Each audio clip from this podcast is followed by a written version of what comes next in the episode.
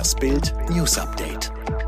Es ist Mittwoch, der 24. November und das sind die Bild Topmeldungen am Morgen. Immer mehr Ministerpräsidenten sind für allgemeine Impfpflicht. Lange Schlangen vor Impfzentren wegen Boosterimpfungen. Häusliche Gewalt hat im Corona-Jahr 2020 deutlich zugenommen.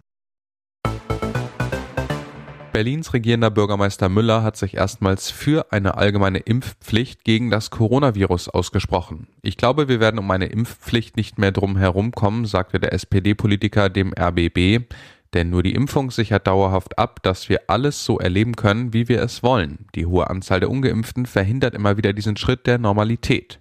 Müller, der eine Impfpflicht bisher abgelehnt hatte, sprach von einer schwierigen Abwägung. Ich bin fest der Überzeugung, es wird zum Schluss immer noch ein paar geben, die alles versuchen, sich der Impfung zu entziehen, sagte er. Aber ich glaube, es ist nicht mehr tragbar, immer wieder die Geimpften mit zu bestrafen für die Unvernunft der Ungeimpften. Und wir müssen jetzt irgendwann diese Impfquote wirklich so durchsetzen, dass wir alle miteinander sicher leben können.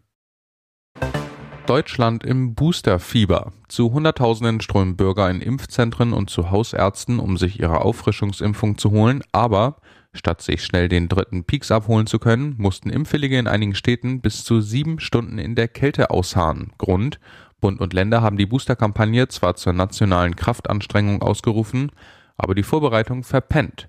Impfzentren wurden geschlossen, der beliebte BioNTech-Impfstoff wegen Planungschaos von Gesundheitsminister Jens Spahn rationiert und Statt den Fokus weiter auf die besonders gefährdeten Senioren zu legen, rief die Regierung plötzlich zum Boostern für alle ab 18 Jahren auf. Folge hunderte Meter lange Schlangen vor den Impfzentren, überwiegend mit Wartenden unter 60. In einem Brandbrief an Spahn fordern die Kassenärzte jetzt wieder eine Priorisierung einzuführen, heißt, zuerst sollen Senioren und Vorerkrankte geimpft werden, erst danach dann die Jüngeren. Im Brüsseler Werk des Automobilherstellers Audi stehen in dieser Woche die Bänder still. Wegen sich mehrender Corona-Infektionsfälle in der Belegschaft habe das Werk beschlossen, die Produktion die ganze Woche auszusetzen, teilte ein Sprecher laut der Nachrichtenagentur Belga am Dienstag mit. Die Gesundheit unserer Mitarbeiter hat höchste Priorität, betonte der Sprecher. In dem Werk waren in den vergangenen Tagen rund ein Dutzend Mitarbeiter positiv auf das Coronavirus getestet worden. In dem Audi-Werk sind etwa 2000 Mitarbeiter beschäftigt. Seit Herbst 2018 wird dort der erste vollelektrische SUV von Audi produziert. In Belgien stiegen zuletzt die Corona-Fallzahlen rasant. Die Behörden fürchten eine Überlastung der Krankenhäuser im Zuge der täglich rund 15.000 gemeldeten neuen Fälle.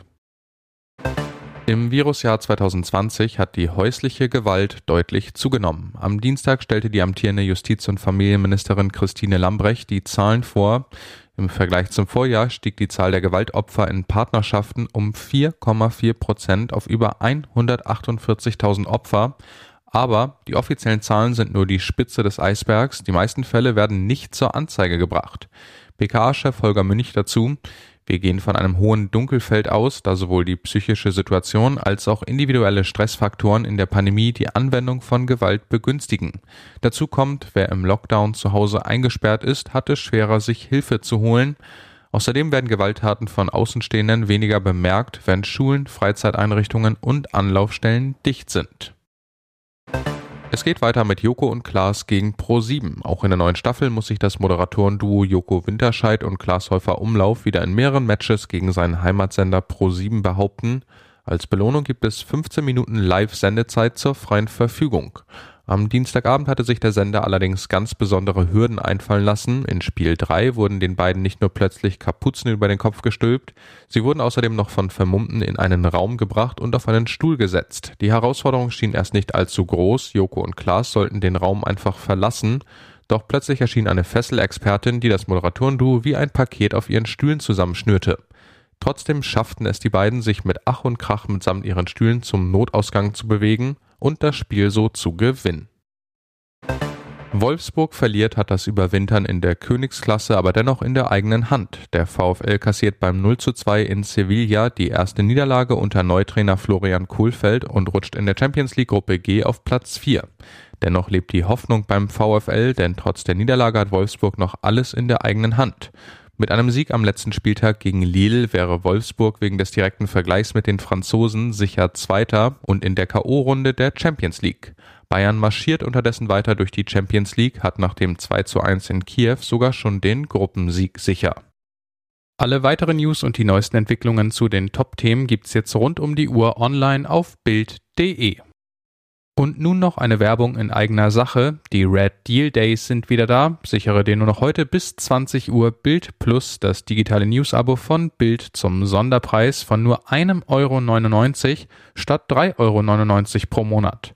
Spare jetzt 50 Prozent und entdecke das grenzenlose Bilderlebnis mit uneingeschränktem Zugriff auf alle Inhalte von Bild.de, Sportbild.de sowie der Bild-Apps. Mehr Infos gibt es unter Bild.de slash Alexa.